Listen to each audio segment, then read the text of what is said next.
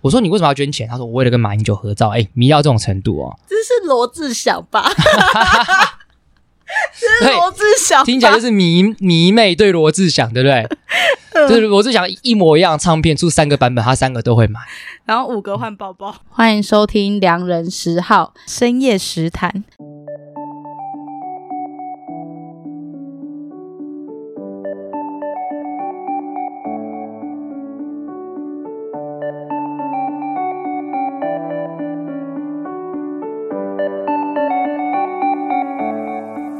今天邀请到的来宾是法律白话文运动的社群总监 Roy。嗨，大家好，我是 Roy。哎、欸，我是你的粉丝哎、欸。有，我们是从 IG 聊天才开始认识的吗？对，嗯，对，我是用两人十号的账号跟你聊天吗？还是我是用我自己私人的？你好像是用你你自己私人的，所以你有认出来那个是我。哦，因为我后面是用私人的账号邀你，对对对对对对。然后你那时候回我，我其实蛮开心的，因为我本来就没有想说要浮出水面，用良人十号的身份跟你对谈这样子，嗯、就是就是我想要维持一个粉丝的身份。但是因为刚好就是开了这个系列，嗯，然后这个系列算是我邀请我自己身边的好朋友，嗯、然后当然也有邀请一些我觉得我可能很想跟他聊天的人。嗯比如说像马里欧，然后或者是接下来的来宾这样，那你当然也是其中之一。就是可能我被雷打到，我想说，哎、欸，来问你看看好了，看你会不会想要来上我节目，然后你就爽快的答应。然后那时候其实我有出一个表单嘛，嗯，然后表单就是问一些跟食物相关的问题。然后那时候我就问说，哎、欸，你讨厌吃什么？喜欢吃什么？然后喝不喝酒？这类的，然后你那时候给我一个我想了很久的答案，嗯、就是在喜欢的食物的这一栏，嗯，你写说喜欢好吃的前菜。那我想说，哦、这是什么意思？是定义什么叫做好吃的前菜？是要我开一个美食白话文运动吗？我我觉得我可以解释一下，嗯，应该是这样，就是就是我我们讲前菜的话，通常这个比方说它应该是比较像西餐的流程嘛。对不对？你可能会有一些前菜啊，才到主餐。那我这个人个性是这样，我我很喜欢期待感。嗯，好比说星期四的晚上，我就很开心。星期五上完班就放假了。对，所以星期四晚上的愉悦感可能是大于星期六晚上或者星期天的愉悦感。嗯，所以好吃的前就是因为我们到主餐。嗯，是什么东西？通常你都知道。嗯，他会说今天是吃牛排，是吃羊排，是吃牛龙虾，你都知道。可是前菜的变化一定是比较大的。所以如果你在期待今天吃到一个好吃牛排的时候，有一个意外的好吃的一个前菜的时候，我就会觉得干超赞，而且很棒诶、欸。嗯、因为前菜虽然它也会写在菜单上，嗯、可是前菜的变化通常都很多。没错。然后料理方式比较你意想不到，落差很大。对对对对对，什么焗烤龙虾，然后牛排几分熟，这个端上来你就是会哦，就是这样。你已经是用一个既定的标准去审视它好不好吃，所以如果它今天好吃，你就觉得 OK safe；不好吃，你就你就是你就觉得 OK，那就是难过。很少会有那种就是。你吃到你会觉得干太好吃了吧？嗯，因为通常这个都是在一个你比较没有期待感的状况底下才会有的状况。对，所以前菜比较会有这种感觉。有时候找美食的时候，你对某一家店好了，嗯、它比如说 Google 评分四点五颗星，嗯，嗯你对它保持着一个超高的期待，到最后可能它没有到四点五颗星那么好吃，你就会对它很失望。没错，都会这样子。你觉得我们今天吃的东西有哪一道是你喜欢的吗？嗯、我觉得这个超赞的。这个吗？嗯。好，这要怎么形容它？就是呃，某个饼，有点像虾饼，有点像虾饼。对，对，那我觉得它超好吃的，OK，它超级好吃。好，嗯，它刚好是所有这其他东西都是从餐厅叫的，嗯，然后这个是我从全联买的。所以表示说，我的这个品味独特，因为我我也觉得它很好吃，对，我觉得它很好吃啊，我觉得它真的很好吃啊。对啊，嗯，没错，就是就是吃不腻啊。对，嗯、我觉得其实有一些全联的东西都还蛮不错的。嗯，对，而且这个是它料理方式很简单，它就是类似甜不辣或者天妇罗那种东西。对，然后你拿回来，你也不一定要用炸的，你丢进去烤箱烤，用气炸锅就好了，就好了。对，所以我觉得非常简单，分享给大家。嗯、像今天 Roy 就很喜欢，对，而且我完全不知道这个这段不是塞好的，所以建议大家可以去买。真的，因为它完全是比餐厅料理更好吃。好，然后反正我们今天吃的是我觉得还不错啊，就是我有去隔壁的餐厅，因为现在很多防疫期间，他们有很多外带餐嘛，嗯、然后我就买了一个沙拉，然后一个，因为你说你喜欢吃好吃的前菜，我想说啊，这样我不能随便弄，因为像 Lori 上次来，我就炒泡面给他吃，我想说哈不行哎、欸，炒泡面听起来蛮赞呐，我觉得蛮赞的啊，啊。然后、嗯、但我还是就是反正我也想吃嘛，然后他们的特价也差不多快。啊快到了，啊、就是因为现在疫情有越来越好，他们可能很多餐厅现在没有在做外带的这种优惠，嗯，所以这一家是希腊佐巴，大家如果、嗯、大家应该吃不到外带餐，但是大家还是可以去他们店面吃饭这样子。然后今天我们要来聊的是，那时候我你也有写你想要聊的事情给我，嗯嗯、你说你想要聊你的自我认同为什么会从一个嗯该怎么用哪一种形容词比较好，知识栏。到现在的一四五零，对，从中国人变台湾人，台湾人，对对对，从蓝统变绿毒，也可以这样讲。对，你硬要贴我个标签，大概就是这样子，就谈这谈这段过程这样子。我觉得政治立场其实大部分都跟家庭背景有关，对对吧？嗯，就跟宗教一样，没错。就是小时候家里灌输你什么宗教，就是你大概就是会嗯是什么样的宗教，除非你有。特别的想法或立场，嗯，那你要跟我们介绍一下你家里的背景。好，没问题。就是我是个独生子，OK，对，家里只有我一个，有我一个人而已。嗯、我先跟大家讲，大家也会觉得独生子很好，没有独生子烂透了，烂透，真的烂透了。独生子好无聊哦。我觉得无聊倒还好，就是我很不怕无聊，嗯、我是一个人可以过得很很快乐的，嗯。但是就是长大之后，你家里的一切的。好跟不好，你要一个人承担。对，这一点真的很糟糕。这，这真的。对，你只要如果有一个呃不太雷的兄弟姐妹，你的负担就是除以二，嗯，或是除以三。对对，所以我觉得这个是很大的差别。那回到家庭背景，就是我妈是一个外省人，就是她的爸爸，我的外公跟外婆，就是一九四九年从中国来到台湾的，所以对他们来讲，他们是有一种就是蒋中正、蒋介石带我们来到台湾，对他。守住台湾，守住中华民国，他们是会有这样的认同的，对，所以我妈自然而然在那个状况底下长大，所以她就是一个坚定的国民党支持者。嗯，印象最深刻是两千年的时候，坚定支持谁？宋楚瑜，哦，他们认为宋楚瑜才是真正的国民党继承者，这样子。嗯，对。然后我先讲我爸，我爸就是本省人，但是他就是很一般的本省人。刚才聊说，说通常你在那个过程当中，你要在那个时代，你要变成就是支持党外的话，你一定要坏坏经验。对，好比说你走到这个夜市，突然发现，哎，看有人在卖什么东西，杂志之类，一一拿起来一阅读，哇，人生就改变了。对，嗯嗯，我爸比较没那么坏，嗯，就不是一个我爸个性，观众可以想象一下，跟我是一个完全相反的人。OK，完全相反，温文儒雅，对，比较呃，对，比较温，对，然后。没那么激动，嗯，比较不善于言辞，也比较不善于社交，这样子，嗯、对，那所以自然而然也是一个比较乖乖牌路线的人。所以当然自然而然会支持比较看似稳定路线的一个政党形象这样子，而且国民党在两千年那时候的形象其实算是很好的。嗯、对对，那时候是呃李登辉，李登辉，而且李登辉很有趣的是他是本土派出来的，所以他也有吸收到一些台湾人的支持、呃、支持者。其其实这个讲一九九六年的选举就会发现，一九九六年的时候，其实李登辉那时候四族人选举，嗯，李登辉拿了五十五十几趴的票，第二名是彭明敏跟谢长廷是民进党，他们只拿二十几趴。可是他们的立委选举，民进党是拿三十几趴，所以比方说有十几趴的所谓的支持台独的票是被李登辉吸走。对，这这是他其实是厉害的地方。当然，你从这个东西就可以知道后续的反应嘛。就好比说我爸妈会就很讨厌李登辉，背叛国民党，这个就是最坏的、最奸诈的人就是李登辉，对之类的。对，然后可在我心中，就李登辉就是很强诶、欸这个人 respect，对，干这个人就是你要一辈子学习的对象。对，你看后来蔡英文也是李登辉带出来的，对，李登辉带出来的，对不对？然后李李登辉也牵着这个阿扁的手，说他是台湾之子。对，对，这这李登辉这是最厉害的，对，真的。对，但我爸妈就是有一阵子就是很讨厌他们这样，很讨厌李登辉啦。嗯嗯，对，所以不论从两千一九九六年、两千年、两千零四年到二零零八年，我爸妈最嗨了，因为马英九当选，然后我妈就是个马迷。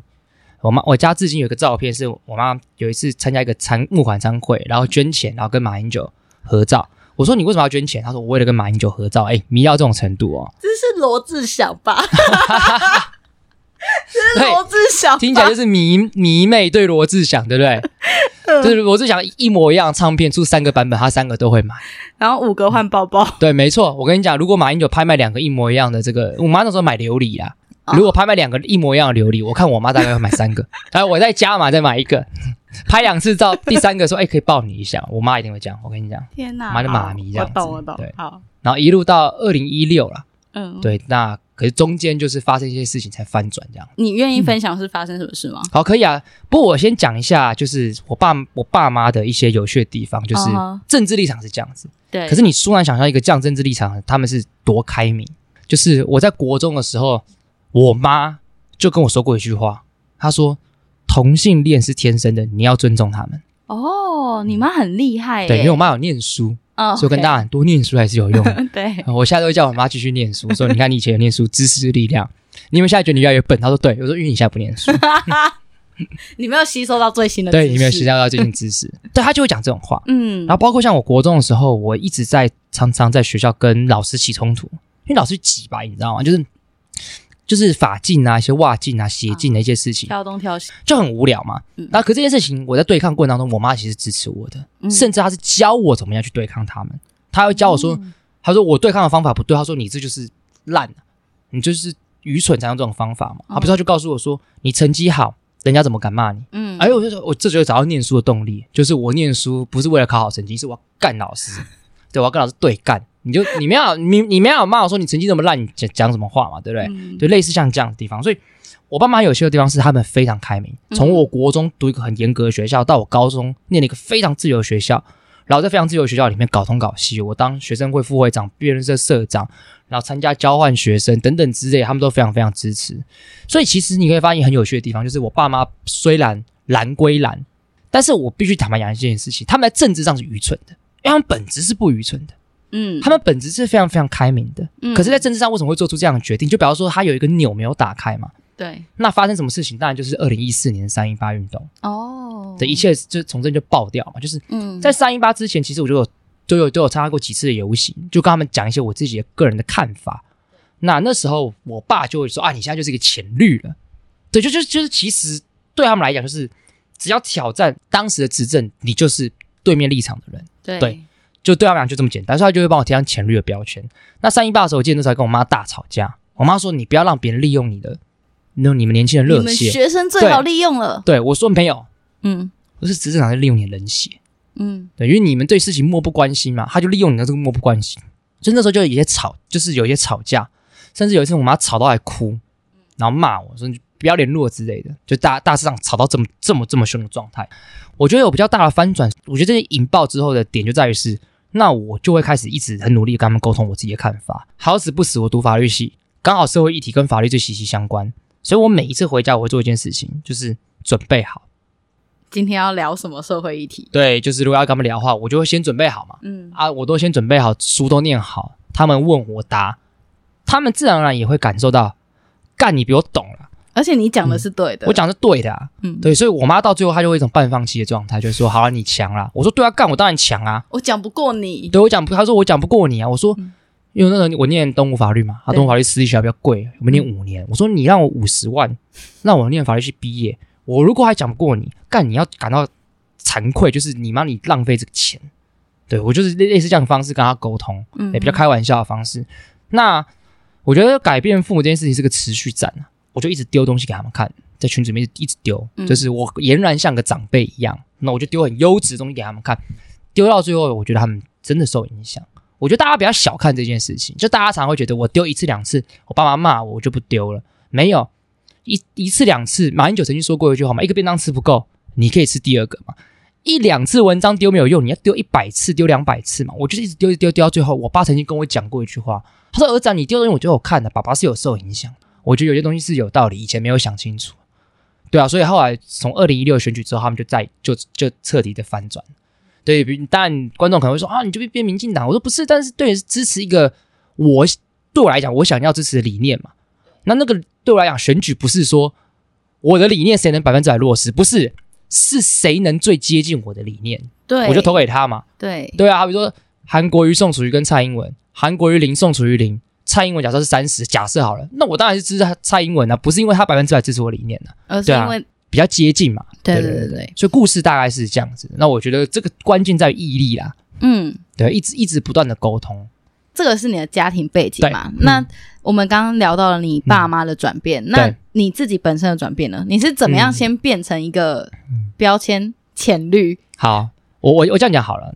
两千零八年的时候，马英九当选，我真的非常开心。你你是投给马英九人？你那时候有投票权了吗？那时候高一而已。对，我第一次投票总统是二零一六。OK，对，所以那时候是就是我妈很开心，我就很开心的、啊。嗯，对，就是马英九，你看这个这个人就是帅帅有气质，不像当时的对手谢长廷，你看尖嘴猴腮的，伶牙俐齿的。对，就当时是当时气氛就是这样子。对，对，那我就在这样环家庭环境下。长大，所以当然自然而然对马英九会有一个很大的好感，这样子。可是不对劲的事情在哪里？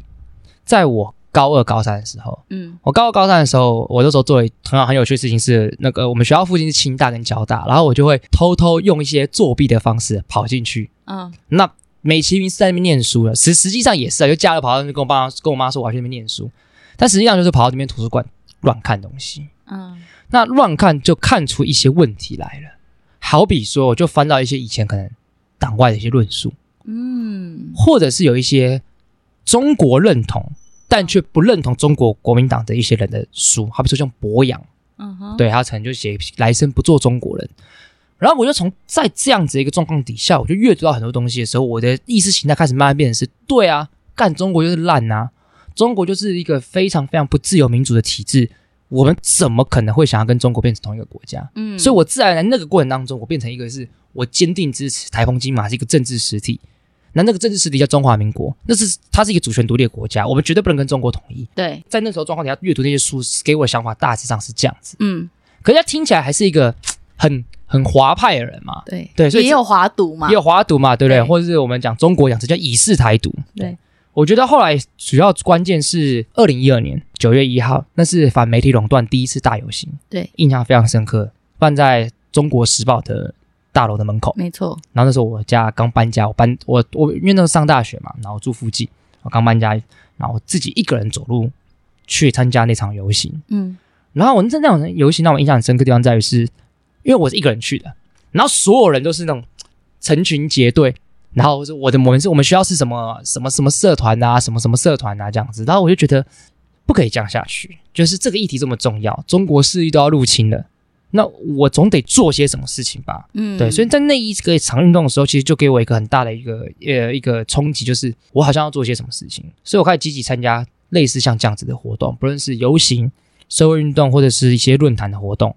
自然而然，你必须坦白讲，这件事情其实就是会关心社会议题的人，在有一些议题上，他一定是比较有自己的想法，对，包括对国族认同，我也才慢慢理解到说，哎，中华民国这部宪法，它之所以会在台湾，其实是有一点点怪怪的，嗯，这个东西，嗯，那当然，这一切事情引爆在三一八，所以就一去就不回头了。简单来讲是这样子一个历程，这样子。我记得在二零一二年的时候，我那时候。我有念新闻的辅系，嗯，对，所以其实那时候对我们来说，其实是一个末日感很重的一个时候，嗯、因为那时候我记得是中国时报蔡衍明的集团进来，嗯、然后买了很多的媒体，然后对。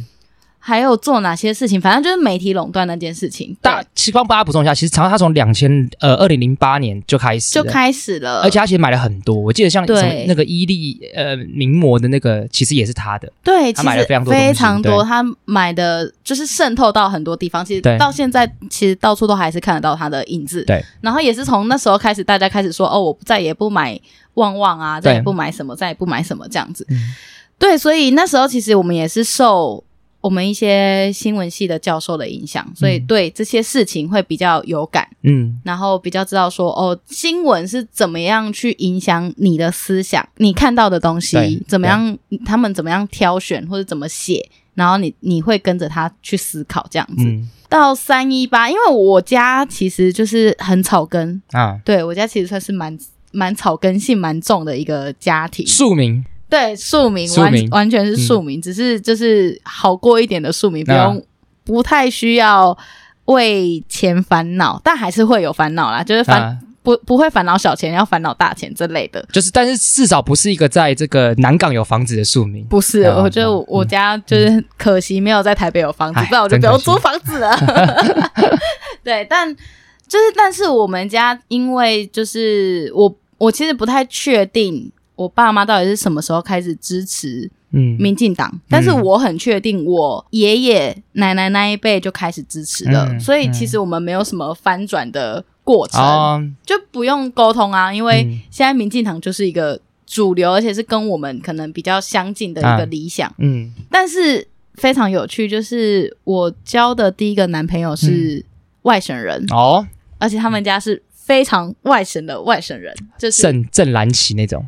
对，正燃旗的那种，嗯、然后爸爸是军人，哦、而且就是做的是一个比较核心的一个、哦、一个工作这样子。然后那时候我跟他交往，那时候是蔡英文要选第二次，因为第一次输了嘛，对、啊，他要选第二次啊。然后大选完的那一天，我刚好去他家，啊，哇，那个应该是一个很尴尬到也不行，就是、就是战争过后败。败战的一个，对，然后你这个赢家，你过来怎样是跟我们炫耀，是不是？嗯嗯、然后他姑姑就默默飘了一句说：“你是选给蔡英文吧？”然后我就安静。他说：“哎，现在年轻人都投给蔡英文，就他就自己圆场，你知道吗？反正我就觉得超尴尬。但是我在跟我前男友交往的那段期间，其实我觉得他是一个可以沟通的人，嗯、所以我才会跟他在一起嘛。如果他今天一副就是干，就是会骂一些什么哦，你就是一四五零那类的，那时候还没有一四五零这个塔绿班，对绿醋。” 塔利班也太新，太新的标签了。然后绿枝，然后最常找绿枝。对，如果那时候他是一个不能沟通的，我根本就也不会跟他在一起。但是他可以沟通，所以我慢慢的有跟他聊一些什么。哦，你不觉得这样很奇怪吗？或者是什么？为什么台湾不是一个民主国家？那如果我们跟中国统一，会变成什么事情？对，他有慢慢被我影响，所以他其实也不会去听他们家里的人讲什么。OK，对。但是我如果跟他去。他家拜访就会很尴尬，嗯，对，因为他们家就是哦正黄旗，你讲的那一种，嗯、就会觉得说啊，你怎么就是他们还会就是常常在脸书上面发一些就是很可怕的东西那类的，嗯，所以后来分手是因为政治吗？不是，不是，不是，就是我们自己私人的问题，就是个性不合，因为政治不会有问题啊，因为反正我是跟这个人相处不是跟他家人相处，对，也是也是，对啊，就没差，然后。嗯我不知道是该说算幸运还是不幸，嗯、就是没有一个经历一个这样磨合的过程。但我觉得很有趣的是，在二零一八年的那一次选举，其实我觉得那时候社群上有一个状况是，有一个人他创了一个粉丝专业，然后就是写说我如何叫醒我的韩粉爸妈啊。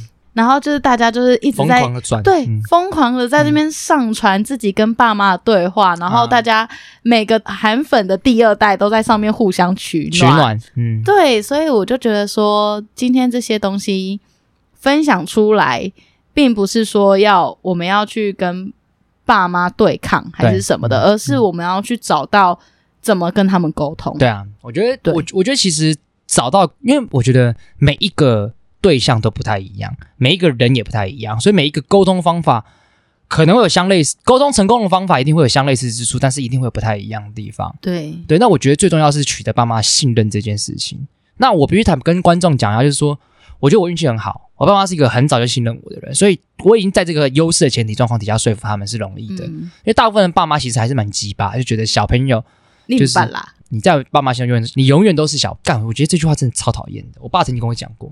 我直接骂他儿子啊！我跟你讲啊，这个小孩在爸妈心中永远都是小孩啊！我说干这句话在靠别人。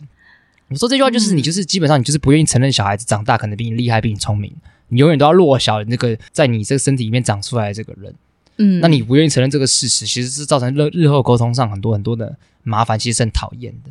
然后我妈旁边说：“对啊，有道理。”我妈也是蛮奇葩，因为我爸妈感情没有到非常好，对，OK，所以你看我 diss 我爸，我我妈就会加进来这样子。但我觉得这样也、嗯、就是至少讨论起来比较有趣吧？对，会比较有趣啦。所以我觉得在这个状况底下，我觉得其实大家还是要就是试试试看。那我觉得还是要判断有没有救。嗯、对，因为有些就是他有，我觉得用有有救也有点怪怪。就是说，如果有一些是他真的没有办法说服，我觉得你要换个方式，嗯，就是至少不要让他靠腰就好了。对，有一些是这样子，有的他可能到最后就是哎，他就会安静，他安静，对，你让他安静就好。对，然后我觉得大家对政治会非常冷感的时候，会来自于大家就是骂来骂去，就是大家没有在同一个平面上沟通事情，反正你讲什么我就骂回去你什么。然后像有一些很左交的论述，嗯，要用左交这个字，开开地图炮咯。哦，开始。对，就是有时候我们会骂说，我们举韩粉好了，因为我觉得韩粉是一个最近的一个最明显的标签。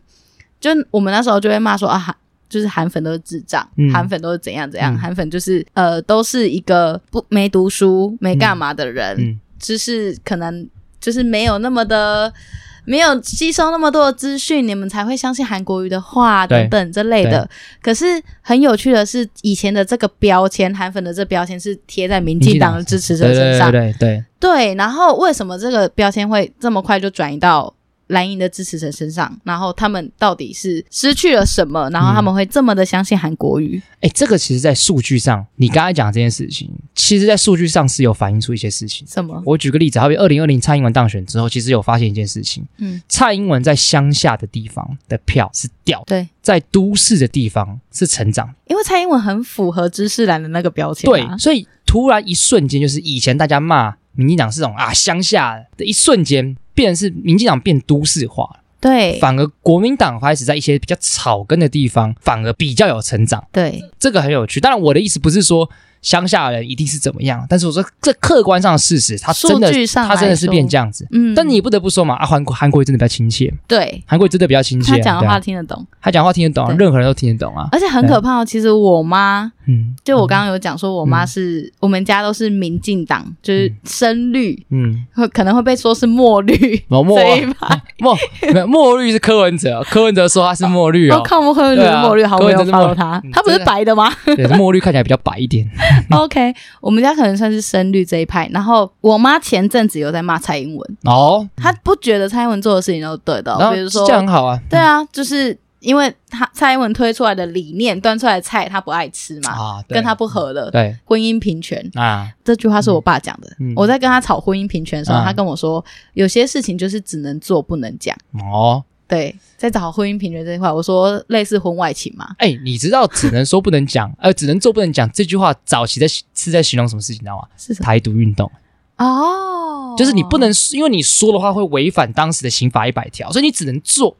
对，你默默做，你默默做。对，然后或者是说，在台湾的现况也是这样，就是因为你高喊台独，就是会变得像陈水扁那样的路线，美国也不喜欢你，所以你只能做，你不能说。对对对对。然后我觉得他们现在拿来是形容婚姻平权。对，那时候还在还在公投的时候，他就这样讲。啊，对对对。然后蔡英文，我觉得他推出来的政策有时候就是两边都不讨好，嗯，资方也不讨好，劳方也不讨好，对。但是就是两边人都讨厌他，对。然后我们家算是偏资方的那一那一那一个情况。那我妈那时候就会很讨厌蔡英文，就说他现在弄的那什么东西，一例一休，对，一例一休干嘛的，麻烦死了。然后就是又涨工资干嘛的，就是你不管做什么事情都会被骂，对。这是一定的，对啊，尤其是当你选定一个立场的时候，对啊，应该说一个政策想解决一个问题的时候，它不可能一定是完全导向另外一边。对，像一例一休，很常别人用一句话形容这个政策，就是大家都不满意，但大家都可以接受。对，就妥协嘛，对啊，就是这样子嘛。嗯，总不能一边的人把另外一边的利益都全部都吃掉。对对对，所以所以最后一例一休大家还是过嘛。但我可以相信资方。南部的资方一定会不太满意，因为有在南部影响比较大，是一些轮班制的一些一些问题。不过这也凸显一个问题啊，就是确实的蔡英文的进步的政策，在一些地方是不受欢迎的，非常不受欢迎。这也是一个问题嘛，就凸显出台湾的政党的一个问题，就是就大家听到这边，你会觉得，你看，就是为什么你们讲说你们是民进党？其实我觉得有时候这个东西很讨厌，是为什么要用党来做标签？就是说，我们刚才讲到这东西，我就觉得可以画一个光谱跟一个经纬，就是。国族问题跟社会议题，嗯，这两个是分开来的。对对，就是蔡英文在一些的社会议题上走的是比较进步的，所以会支持比较偏向台湾本土立场，但保守派的人，还不像你爸爸妈妈，他就不能接受了。我喜乐岛，对，喜乐岛就更喜乐岛就更不能接受嘛。对对啊啊！可是这样子议题就很有趣，就是说，在我们台湾的，好比说美国就不会有这样的问题啊。嗯，美国不会说，哎，我这个政党我是支持美国才是美国。啊，没有，美国包含另外一个英国什么，只不会有这样的东西嘛？对，在台湾的政党会有这样的状况，嗯、所以我觉得在这个状况底下，这个政党之间的差异会变成是大家会先用国族先做区分，国族大于议题，对啊，我先判断你是不是台独，我再来决定我要不要支持你。对对对啊，对啊，甚至我们不要讲台独这么快，就你支不支持本土独本土的这个立场就好。OK，对、嗯、你，你只要反对统，好比说，我觉得蔡英文对我来讲，他的政策就是反对统一。他其实要，他就台湾是什么，他不讲，嗯，他只讲中华民国台湾，但是他不要什么，他讲的很清楚，就是不要统一。对。啊，国民党。就是讲的比较模糊一点嘛，因为九二共识的精髓就在于它模糊，对，所以就变成是在一这个一来一往当中，现在很明显台湾人是比较倾向我们不要统一，嗯，而不是说两边都同属一个中国，但是什么中国我们不说清楚，没错。所以我觉得在这样的状况底下，会变成是说，就是我觉得大家不要一直用政党去做区分，对，但不是说我多爱蔡英文，我不我多爱民进党，不是，就是我不可能支持两岸都同属一。同一个中国这个政策，所以我就不可能支持国民党。对，那接着我就我接着我就要开始找符合我理念的嘛。嗯，那台湾目前的总统选举干就是两党制嘛，那我当然就投给另外一个政党了。对啊，对啊，所以我觉得其实我觉得观众会去思考一个问题是：为什么要一定要贴第一？为什么要贴一个别人党的标签？第二，好，你就算贴了，那这是一个问题嘛？嗯，这这这这会是一个问题，就是好，我就算我今天大方承认说干好，我现在就比较支持民进党，so what？就 so what，就是你看美国很多艺人就大方承认，就是我就是支持民主党，自由派，对，我支持民主党，嗯、我支持 Democratic，这不是一个问题啊。我觉得大家要习惯一件事情，就是每一个人都会有立场。嗯，你看我爸妈也是承认他们改变，他也承认他立场变动了，这件事情是好事。有立场我们才来辩论。就最讨厌就是那种就是啊，我什么都没有，我不蓝不绿，我中立，我中我中立，我中立理性，我们客观的，我们没有颜色。我说干老师，你们讲这种话的人，他妈都有颜色，好不好？哎、欸，我那时候邀约你的第一句话说：“哎、嗯欸，我想要坐在摇滚区听你妈干你妈。”耶，达成！真的是每次看到中立选民，然后讲出来的话都非常的偏颇，我就觉得说你哪里中立、啊？你哪里中立啊？对啊，就没没有中立这，我觉得没有真正中立这件事情。对对，就是每个人心中一定都会有价值的选择跟价值的判断，然后这个价值的选择跟判断绝对会污染你在某一些议题上的一些新政。这个是没有办法避免的，对对，这个是没有办法避免的，因为你一定会有偏好嘛，你偏好哪个角度，嗯、或是你偏好你就是支持婚姻平权，没有支持婚姻平权这件事情，没有中立这件事情，嗯、对对，对啊、没错。其实美国之前有做过一个心理的一个政治心理学的测验，他就分说，就是保守派跟保守派跟自由派有什么样的特点。我以保守派作为例子，他比说，他发现保守派就很强烈的忠诚，嗯，这个这个心理因素。自由派就没有这个东西，他可能会跑票，对，嗯，就就是因为不忠诚，所以他容易改变他的思维，所以他会接接受新的进步议题。可是因为你忠诚，所以你会尊重既有的一个伦理的一个制度、传统价值、传统价值，所以你就会变比较保守派。嗯、那这个东西，比方说，假设我今天是一个忠诚的人，我在一些议题上，我必然就会被我这个忠诚的一个理念给污染。我我讲污染是它，就是它会影响到你。那你必然在，好比在婚姻平权上，你可能就持比较反对的，因为你会认为你要对既有一个制度比较忠诚，这个是很正常的事情。嗯，对，所以我觉得重点不是你中不中立，重点是，即便你站在某个立场，但是你有没有对另外一个立场有个开放的心？我觉得那个才是比较重要的事情。因为我觉得现在遇到的问题是，然后我贴你民进党标标签，说我就是、嗯、哦，我觉得蔡英文的粉丝，或是我觉得民进党。嗯但是并不代表说民进党今天做什么事情我都会 say yes。对啊，对啊。我觉得应该是说，大家在贴这个标签的同时，他就会认定你说、嗯、啊，你就民进党的啊，所以民进党今天开什么菜单你都吃。对，对他端出屎你也吃这类的，但就不是啊，就是这个真的很讨厌，对啊。对，就是他如果今天民进党做错事情，嗯、或是他推出一个不对的法案，嗯、我我们他妈也是干掉。对啊，哎，重点是那个为什么吧，就是。他端出来菜我吃，重点不是我我吃，而是我为什么吃？对，为什么想吃？这人这是一个很重要的一个一个理由啊。嗯，他说美牛美猪，我就觉得这就很有趣啊。对，你说民进党跳动立场干欠骂啊，但是如果你跟我讲说我跳动是为了好，那我接受，你就承认你以前烂嘛。嗯，对，就这个这个我可以理解一件事情，或者说呃有些因素的差异嘛，好比说那个时代。好，我记得在那个 Codex，就是那个美国那个那个食品的那个法典规范里面，对于莱牛就是莱克多巴胺那个剂的那个量，当时是没有一个标准的，但现在有。那你讲清楚，那当时因为没有，所以我反对；现在有，所以我支持。我觉得是可以接受的。我觉得要跟大家讲一件事情，是政治的变动立场是没有不对的。没错，你要知道他为什么变动。我这样讲嘛，之前澳洲的那个总理陆克文，他从反对同性婚姻变支持同性婚姻，干你会干掉他说。干你怎么变动立场吗？不会啊，你会觉得干他变得好啊。嗯，所以那个为什么变动是很重要的，它的脉络，对，它的脉络你要理解，你不要说，哎、欸，为什么你变动你就烂，你双标没有那个 why，我觉得是最重要的一件事情。嗯，不然否则很多的批评都很廉价。对对对，就它就流于很表面的那一层。嗯，对。所以哦，对了，刚刚开左胶地图炮就是想讲说，嗯、很多左胶人就是一样用韩粉的方式在酸韩粉，嗯、但。嗯他们没有意识到这件事情，对，就是有有可能，对，但是有很多朋友都自称左胶，不能这样讲。像我有一个好朋友呜呜医生，大家可能很熟悉，他就说 我就左胶，啊、我就左胶。对，嗯嗯，我还跟他说，我觉得我偏右派，他说没有，我我没有，我没有觉得你是右派，我说没有，我觉得我偏右啊。他没办法，我左交，我看你，我看你，我就觉得你是左派。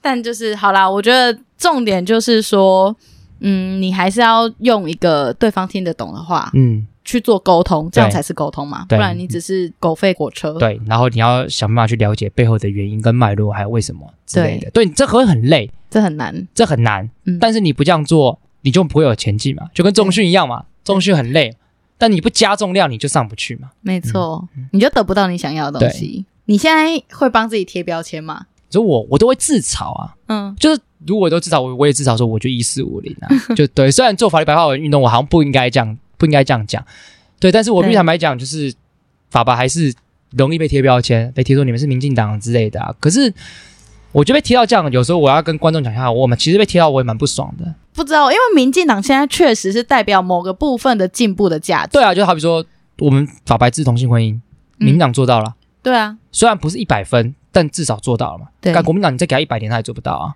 而且他还持反对的意见，有时候国民党就是为了反而反。啊、你民进党支持好，那我反对。对，但其实民进党以前也也这样子的，所以就我觉得为了反而反，有时候我这是一种策略。我觉得这个我可以理解这个策略。OK，但是这个策略你要用到多大的力气，我觉得那是两回事。嗯、就好比说不重要的议题，我反，但我表面反反喊给我自己的群众听，哦，可以，我我勉强可以接受这个政治操作。嗯、对，但是啊，呃，好比说，对啊，我回到刚刚讲，好比说民进党制同性婚姻这件事情，我觉得蛮感人的啊。因为我好比说，我又举个例子，台东的立委刘兆豪，他的他因为那个信仰关系，他是反同的，嗯哼，大家最后改投，就是有大部分的票是投支持的，嗯，那我就觉得哦，那我就这个我 respect 吧，对不对？对，或者说我我台湾跟中华民国，我就比较喜欢台湾，那民党很积极的用台湾在曝光，而不是中华民国，不论是我喜好度上，或者是说在一些对国际的曝光的策略上，对吧？因为毕竟中华民国就是 Republic of China 嘛，对不对？嗯后来 China，我觉得就是比较符合我的我的喜好，对对，但大家不一定在法白看得出来，我们我们又不是每一篇都有政治立场，是对啊，大部分我们都只是讲解很简单的法律概念啊，对啊，啊，只是说以洛伊的身份上 Podcast，我可能会讲到这样立场，这是没有办法避免的。所以如果真的大家贴标签，好吧，那就贴吧，我一四五零，反正现在你们爱贴就贴，我也没差，我也没差，反正你要来贴的话，就比方说你还是你还是在看嘛，然后你又留言了。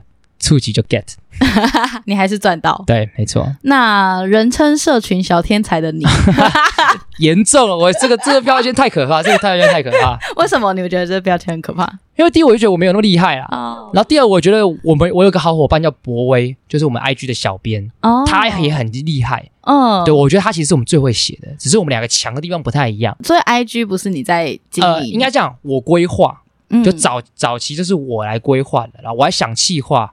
然后我我找人来写，我来改，然后我最后给博威去设计这个图，然后他也会做一些修饰，然后我们会一起讨论标题，所以我觉得可以是算是我规划，但是是我们两个一起完成的。只是你的曝光度比较高一点。对对对对，然后我强在规划这件事情，可是如果要一篇作品要写得很好，最厉害是他才厉害。嗯，博威是最厉害。他比如说我们很多的这个业配产品的那个贴文，其实是他写的。OK，对，所以我觉得我们强项不太一样，所以这个标签我觉得。太可怕了，对，我觉得一个人扛太重，一个人扛太重。我觉得博威才是，如果这要比天分的话，我觉得他比我更天才一点。嗯，嗯，所以你们现在法白的这个团队是在二零一三年的时候就形成了。二零一四年法白创立嘛，嗯，二零一四年三一八创立，但是这个团队的真正的雏形，我觉得大概在二零一九年才开始慢慢出来。哦，那很后面呢？对，因为早期就有点像是学生社团，大家且战且走，是到二零一九年我们才开始慢慢。有点把这件事情当 serious 的看待，这样子。嗯，就是很真的开始认真经营，因为法白的 IG 应该也是从那时候开始有比较多的流量，然后比较多的支持。我们大概是从二零一九年爆炸性的成长，嗯、我印象非常深刻。二零一九年一月一号，IG 的人数是一万，嗯，年底就已经十五还是十六万，对，就那个那一年成长，因此曝光也开始暴增这样子。对，那时候我开始关注你们，好像是从法力开始。你说那个是台湾法力？对，台湾法力，嗯，就历史上的今天那个对对对对对对对对对，我觉得就是你们在 IG 的曝光或是在经营上面都是非常的有想法。嗯，然后后来我才知道说，哦，你们从二零一三年可能就有法白的这个，一四一四哦一四就有法白的这个。这个组织对，可是大家的创立会聚在一起，还是因为二零一三年红中秋的事件？不，是三一八。哦，对不起，是三一八，没关系。红中秋也是那一年，红中秋是二零一三年，二零一三，然后三一八是二零一四，嗯。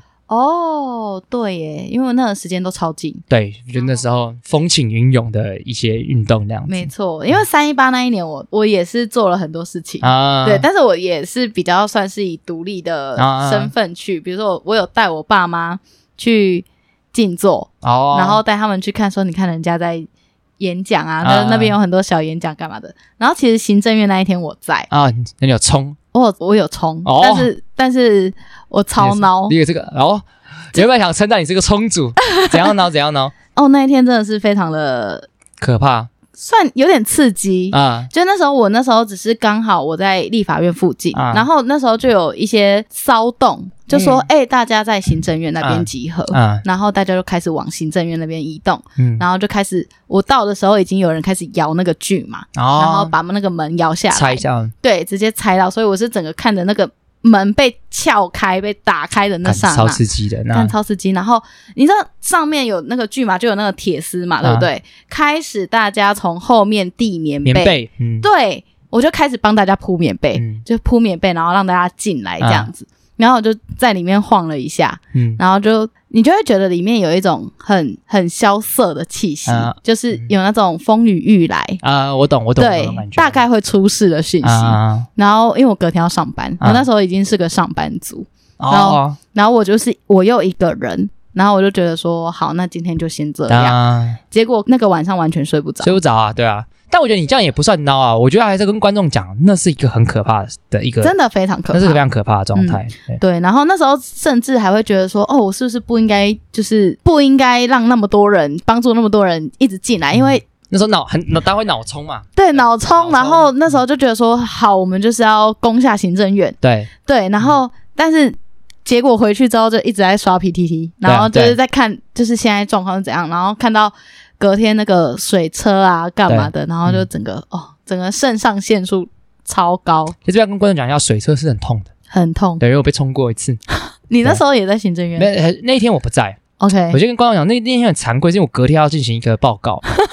OK，你那时候还是学生，还是学生。然后那个老师是全校最凶的。OK，他是大骂你那种。那我就干很认真准备，不教不行。对，然后我在家里的练习，就是报告，然后就发现这件事情。那干我也不知道该怎么办啊。嗯，对，就是也不能去，也不是啊，去也不是，就隔天一早就要报告。那我我现在该怎么办？而且我也不知道会会这样，会到这样，没有人知道。对啊。对啊，这个真的是没有人会知道这样子。对，嗯，对。所以在后来的一些运动，我就是比较，就是感觉想要弥补一下这样子。积极有被水车冲，水车真的是会，其实那个要冲死人，其实是有可能的哦。其实是会有可能。所以它其实洒水的时候，它会不会往你身上冲？它会往很远的地方，只是要把你让让你变得很狼狈那样子。现在想到三一八那一天，然后还是会觉得呃余悸犹存。对，真的，因为冲进去那天我在。嗯，但我我跟观众讲，我孬，我孬，因为我朋友就从，因为一一开始只是去我们，我跟我我几个朋友就是就是去现场，嗯，然后说在在济南路上就是有演讲，然后因为那时候有顾立雄的演讲，然后我们那时候就是都蛮敬佩顾立雄的，为什么？因为就是他是大家学习楷模，就是可以做人权的事情，可是又超级爆肝有钱。OK，对，你学习的楷模嘛，对，就是你两边都都有拿到，对，这才是厉害。然后就听完他演讲不久不久后，就有人就丢东西，丢墨水，然后警察就去追，嗯，然后追完之后就一堆人冲进去，然后我当时心想干啥小，莫名其妙就冲进去，要发什么事情？要冲进立法院，然后呢，然后我就跟着往前跑，然后我有个朋友拉住我说不要冲，然后我想说干要冲还是不冲？然后旁边还有一个爸爸，嗯，对，我叫他抱个婴儿。嗯，好，这是台湾非常关键的一刻，你们要量力而为，你要冲就冲，对。然后我就觉得，干我到底要怎么办？然后我一个朋友已经，另外一个朋友已经不见了，已经冲进去了，已经冲进去了，对，OK。然后之后反正我就是没有冲，但我觉得就是也没有关系，就是每一个人可以在自己的战斗位置上做自己擅长的事情。对，你在外面也可以做很多事情。在外面，对我在外面做，我比较，我觉得我比较适合在外面做更多的事情。嗯、对，因为当时其实我有点害怕，因为说真的，就是那时候没有真正的被警察拖出来过。嗯，对，所以那时候其实当下是有点害怕的。对对，嗯，而且我我我意识到要冲的那一刹那的时候，是已经很多人冲进去，嗯，然后警察已经围住一个人墙的状态，然后大家要撞破那个警察那个人墙的状态，所以那当下是有点可怕的。我刚好有朋友是在里面的人，嗯，就他是他是那个有冲进去的人，嗯、然后他就负责做一些编采啊新闻相关的工作，啊、就是觉得哇也是很辛苦。很辛苦，但就觉得很 respect，嗯，因为他以前给我的形象不是一个这么勇敢的人。的对，所以我觉得他也得到了很多的力量，可以做这件事情。我有个朋友冲进去，然后说他五天没有洗澡，很合理啊。我现在想想，嗯，算了，我还是不要冲进去好了。我果然不适合。你是一个全台湾最香的男子，对，所以我必须要洗澡。对，对所以这个这个这个冲进去的事情，还是交给他，不用洗澡了。我在外面做一些可以洗澡，但是又可以帮忙的事情就好。没错，就是外面总总需要有一些接应的人。对，不过跟观众分享就是。那时候法白创立的时候，其实是桂枝他们他创立的嘛。他其实找一些学长，因为桂枝其实是大我三届的学长，嗯、所以以前在学校更不太认识。因为说大三年级在学校其实是其实蛮多的嘛，就其实对对对，不会认识的，对，是不会认识的。对，然后其实后来是在毕业之后，我才觉得就是。呃，如果毕业之后我想去找些事情做，其实法白是比较适合我的，所以我才成为一个第一个法白最不要脸的人，就说，哎，我可以加法白嘛，这样子。所以是你主动投诚这样子，不然以前法白都是贵至身旁的朋友、嗯、或是一些学弟妹，但我是第一个就说，我觉得我要加，OK，对，然后我也觉得法白会需要我，所以你也很有想法。就那时候就觉得他他果，就现在事后证明，过来他们是需要我了。你这样他会往心里去。OK，那呃，问一个很有趣的问题，就是、嗯、我觉得现在从二零一二年，就是那种媒体垄断的时候开始，大家对于中国的渗透有比较有意识到一点，嗯、对。然后像最近很多讨论，就是说，哎，我们的国中国小朋友。都在用小红书，对都在用抖音，抖音，一 响，父母白养。对，我很好奇你怎么看待这件事情？嗯、其实这件事情我反而没有到很到非常非常担心。嗯，我我我我先讲我的没有担心，我的比较没那么担心，是一个没有到很周律的一个想法。OK，对，因为我自己觉得，好比说，我就我就我自己有些抖音歌，干蛮赞的啊。对，我其实蛮喜欢，对啊，一百零五度的你，我觉得蛮好听的，或者最近的什么中国老总，我觉得干赞啊。对，但是因为对我来讲，我是能区别的，嗯，就那个东西的赞，就是干大家在就是一些 party 的场合干嗨起来的时候放这些歌是可以的，仅止于此。好笑，对，好笑，就他对我来讲是好笑，对。可是这些小朋友他成长过程当中，他是在这样子环境当中长大的，那它会不会变成一个耳濡目染的一个，变成一个那样子一个状况？我觉得是有可能的，嗯，但所以这件事情的问题其实不是在于小红书这个问题、抖音这个问题，而是当我们面对到这个问题的时候，我们该怎么面对？身为台湾是一个自由民主宪政的国家，我们面对中国势力这样侵入的时候，我们毕竟还是一个民主国家，这样的言论我们要怎么去面对？我觉得这才是我们要去思考的问题。因为大部分就说就禁止他之类的，但这样就不不就跟中国一样了吗？对，传统上的说法会这样子，对，就会认为说就是呃，我们要透过更多的言论去对抗，而不是。而不是把它禁止，因为我们是自由国家。嗯，但是会有新的比较的说法是说，当如果这个东西是有意识的，那或许我们要思考更比较激进的做法。我觉得我没有答案，但我相信一件事情是，台湾毕竟是个自由民主的国家，中国就不是。我们只要在这样环境当中长大，你去接触对岸的人，你就会知道我们的这些东西可贵。对，所以我觉得，即便那些小朋友在这样的环境中长大，我觉得随着他成长过程当中，他还是能慢慢去区别这件事情。这件事情我没有到这么的悲观，因为毕竟他生活过的区域都很自由。对，他一旦比如说他真的很向往中国，他去了，去，对，但他就会发现哦，原来中国做很多事情没有想象中那么自由。对啊，对。那天就是有一个中国人就是在攻击一个华美国的华人，嗯，就说：“哎，你们美国那边，你们除了大麻跟……”枪支是合法之外，还有什么事情是合法的？还有回答上网哦，我觉得这就很有有力的回答，就是虽然小红书那些、抖音这些东西很多是中国的，嗯，但是你在体制中长长大，你去碰到对岸的体制之后，我相信那个区别，我觉得应该是我们慢慢，我相信您现在应该是可以理解且认识的。对，也或许是我太乐观，嗯，也或许这些东西会稀释掉他那些东西。对，我分享一个例子，我之前在军中，不能军中，我当替代役，来跟大家讲，替代役不是军，啊，替代役隶属于内政部，okay. 替代役，替代役是兵，不是军，哈，嗯，然后在受训的时候就有一个。他在国外长大了，嗯，他就问我他就问我了一句话，他说：“像香港一样有有不好吗？”我说：“不好啊，我们没有自由啊。”他说：“为什么没有自由？”我说：“我们就不能谈论政治啊？”他说：“那你只要不要谈论政治之外，都是自由的啊。”这样的想法是我最担心的。嗯，对，因为对他们来讲，所谓的自由就是只要我能活得下去，其实都还好啊。我只要不讨论政治，对，确实嘛，我们台湾大部分的人其实不讨论政治是活生活过得下去的嘛。所以对他来讲，你拿掉这一块，他还是可以生活过得很好啊。可是你好比说，对我们法律人来讲，政治性言论就是言论自由的核心呐、啊。嗯，因为言论自由最大的意义不就在于是我们可以去在这个社会当中，对于可能会限制我们的机构大力的批评，这不就是最自由的一个核心？因为这是这是这个自由的一个抵挡第一线嘛。嗯，对不对？所以对我的理解是这样子。所以我比较担心的事情是，受影响的其实不是说那种快跳到国足认同，是他先对这第一层东西丧失他的敏锐的程度的话，下一层的国足议题的丧失可能就比较容易。但我觉得我刚刚因为你讲的这一番话，我想到一个很有趣的论点，嗯、我不太确定他是不是对的，因为这也是我临时想到的。嗯，就我觉得台湾人其实都非常的喜欢讨论政治。嗯，对，就是从以前，因为台湾不断的被殖民，不断的被外来政权统治。对，但是。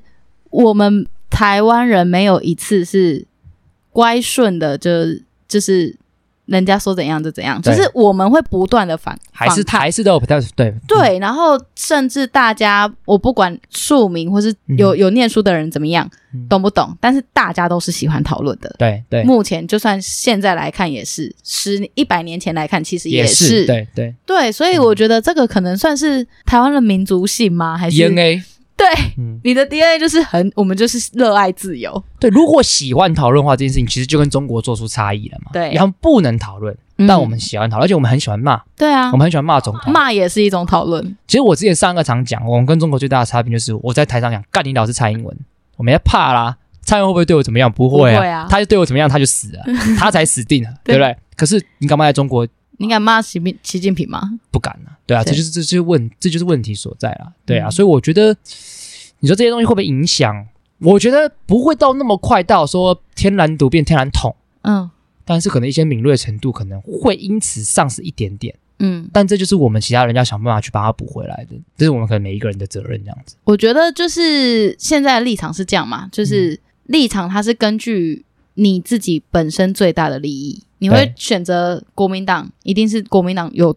有提供你一个对你有利的政策，或是对你有利的想法？哎、欸，不一定，不一定，不一定吗？这就是我想，不一定吗？我，我很常跟别人讲说，如果你今天支持国民党，你有钱呐、啊，我我很我支持啊。但有、就是、有的人不一定有钱、啊。对啊，就是你支持他，反而你更惨，你还支持他，干那就是那就不对嘛，那就愚民，那就愚民嘛。对，对就就就这个是不对的。就说或者说，如果我支持他对我不利，但他们东西是对的，那可以，那可以。他说年金改革，我是公务员，支持年金改革对我不利，但是我觉得是对，那可以嘛？对，就是。嗯反正不管怎样，就是我觉得有一些状态，就是有一些人会，就是明明是对你不利的状态下，你还选择支持，被卖了还帮人家算钱。对，我也觉得就是可能要再多思考一下这样子。嗯，嗯，OK，感谢若依今天跟我们分享这么多。不会，不会，结果通篇都在聊政治。嗯、对，我们可以聊一些别的也没关系，也，也没关系。对啊，我们刚刚聊什么？我们刚刚其实都在乱聊，就是开录之前，我们都在聊一些。其他的事情有的没的，对。对，你现在的烦恼是什么？你现在在当替代役，你要当到明年，嗯、对不对？对，我要到明年三月，好不爽哦！而且你如果同梯的，应该都四月就当完了。呃，对，我们四月进去的，所以他八月都退伍。对，八月或是有些是六个月的，所以有一些十月就退伍了。嗯，对，我还要当很久。好，现在烦恼是什么？对啊，你现在烦恼是什么？其实我现在烦恼是一个一个蛮有趣的，就是其实我退伍之后。要怎么去把我的生活重新组织起来？这是我一个很大的烦恼。嗯，因为就大家知道，就是我是补习班老师，对。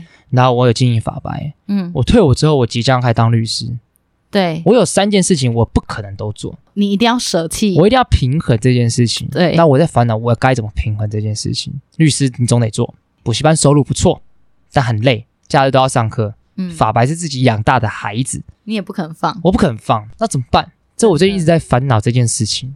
嗯嗯，然后其实蛮烦恼的。这个就是一个时间的稀缺性。嗯，就是因为时间是大家都一样嘛。当然，你有钱，你可以去买很多人帮你做事。可是很明显，这三件事情你现在都只能你一个人做。对，你不可能叫人家来帮你当律师，叫人家来帮你当补习班老师，不可能吧？因为你就要自己做。对。我跟你讲，这一切都太意外了。呃，人的一生当中，就是一切都充满意外，你根本不知道。我考上律师的那一年，我心里想，我接下来人生很简单，嗯，一两年后毕业，当兵当律师，嗯，然后看当律师的期间可以做些什么，嗯，就没想到半路先杀出一个那个补习班老师.就反正就有机会有当一个，反正就是这个机会，对，然后就当了，然后就谁知道，哎，蛮忙的，课很多。嗯，然后北中南都要跑，嗯，很累，很累欸。然后没有想到，当补习班老师当了两年之后，法白爆红了。突然瞬间，我们很 serious 看待这个事情，对，然后就花很多钱在身在他身上。我现在突然不知道怎么办，这样子。但这个只能你自己去找答案。对，没错。对，嗯，不错啦。我觉得我最近也在烦恼这件事情，就是也是时间的问题啊。就是比如说，因为我现在是个健身教练嘛，对，然后我教课，我要。找学生还是要干嘛？那大家挑的时间永远都一样，他就是要平日晚上。对，那你平日晚上你就就就只有五个平日晚上。对，你要怎么分，嗯、或者你要怎么给，然后就很麻烦。这就是时间的稀缺性。我觉得时间的稀缺性反而比金钱的稀缺性又更难啊，因为每个人就是二十四小时，但是你的金钱你可能可以有无限，如果你有能力的话，你可以有无限多，你可以，你可以。有比较多的方费方式去调配，但是时间就是不行。我我你要建议可以从律师下手，因为律师律师的工作是比较自由一点点，所以搞到白天就可以上教练课。嗯，你要推荐律师给我上课？好像说杨贵枝啊，他自己不是都会？对啊，他自己是有一些对啊，他自己很爱运动，他常常白天去运动。我最近在做，其实我最近在做那个减脂的规划，嗯，所以我现在是预计。两个月要瘦四公斤，嗯，对，我打算就是把这些都记录下来，然后之后可能就可以教人家做这件事情。哦，对，我觉得这也不错，因为很多人就只是会运动，但是运动不一定会让你瘦，不要觉得运动就会瘦。对。就是身体不是这么简单的东西，对，就你还要再搭配你的饮食控制。那饮食控制也不是说哦，你只要跑一六八你就会瘦，或者是说哦，你断食，你不吃淀粉你就会瘦，就没有那么简单，很复杂，嗯，而且每个人都不一样。对啊，我觉得今天应该差不多了啦。OK，对，嗯，谢谢洛伊，不会很开心可以来让我畅所欲言这个政治的事情，因为在法白那边还是有点保留啦。哦，真的吗？因为我我觉得还是要，就是我法白比较像我们今天以议题为主，嗯，不是以洛伊为主嘛。OK，对，今天就是有点畅所欲言这样子。你觉得你今天大概是百分之九十的人设都推出来，就是讲政治方面，像像上次同片也是畅所欲言，但是他是讲另外一个方面的事情。对对对对对对。那在法白，你就是必须讲这个议题有关的一些事情。但我们今天我明明就是一个美食频道，这样观众会不会觉得很很很很讨厌？都说哎那么多政治，但不管你就是要听。但我觉得我蛮任性的，嗯、所以我很就是我很感谢我的听众包容我这么任性，真的就是默默支持到现在。然后我就是端什么他们都会买单，说不定他们就是这种杂食性的动物啊，杂食动物最棒。对，什么都吃才饿不死。没错，没错。好，嗯，然后我们今天还是有吃到一些好吃的食物啦。嗯、对，反正我们会放在我们的 IG 上面，然后大家也可以去追踪。法白的 IG，嗯，对，我应该不用我来打了吧？你去找。好，那就谢谢洛伊来，谢谢。然后让我坐在摇滚区听他骂干林老师。你什么时候要出 T 恤？你这边骂干林老师这 T 恤？对对对对，那你可以写就是委婉一点的词，比如说湿是湿掉的湿。哎，对耶，对，这样比较好。对啊，对啊，就是它就不是脏话了。那我来想想想一下。对啊，你出我一定买。喜欢这一次的企划和单集吗？如果你是用 Apple Podcast 听的朋友，欢迎到 Apple Podcast 给我五星评论，告诉我你的想法。如果你是用 Spotify、KK Bus 或是 Google Podcast，也欢迎你按下订阅和分享给你的朋友哦。